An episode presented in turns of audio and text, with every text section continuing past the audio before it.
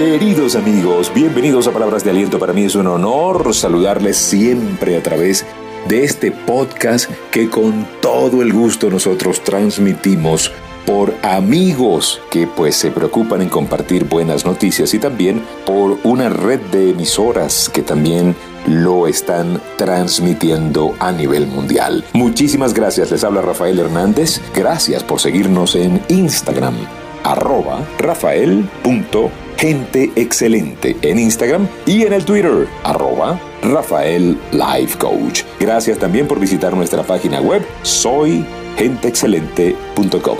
Bueno, vamos a iniciar el episodio de hoy. El episodio de hoy se llama Creencias Limitantes.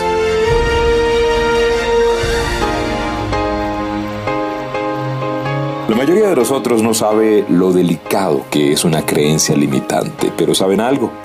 De 0 a 7 años se forman la mayoría de las creencias limitantes. Por eso es que es tan delicado educar a nuestros hijos con una mentalidad diferente. A nosotros, bueno, a la generación nuestra, siento que nos han criado eh, con una dosis adicional de dolor. Nos han formado a punta de miedo, nos han enseñado a sufrir con más facilidad.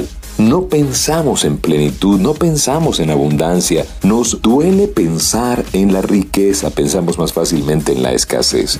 Hay gente que la palabra rico o ser rico le causa así como escosor interno. Y eso es una creencia limitante. Hay muchas creencias limitantes, le voy a decir algunas. Nací pobre pero honrado. Los ricos están completos. Mm, arroparse hasta donde alcance la cobija. Con dinero o sin dinero, hago siempre lo que quiero. Estoy salao. Mala suerte eh, para las personas que nos escuchan en cualquier parte de Latinoamérica. Todo me sale mal.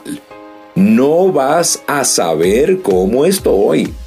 Tengo mala suerte. En fin, Loro viejo no aprende a hablar, chivo que se devuelve se esnuca. Hay un montón, la colección y la lista es muy, muy grande. El problema es que nosotros reforzamos esa creencia cada vez que paseamos esa imagen mental en, nuestra, en nuestro cerebro, en nuestra mente.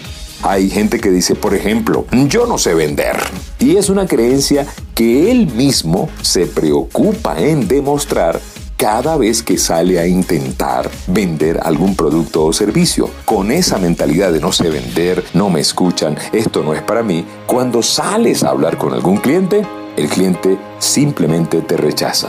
Hay gente que dice, bueno, todos los hombres son iguales o todas las mujeres son iguales. Y simplemente se debe a que salen a demostrar su propia tesis de forma inconsciente.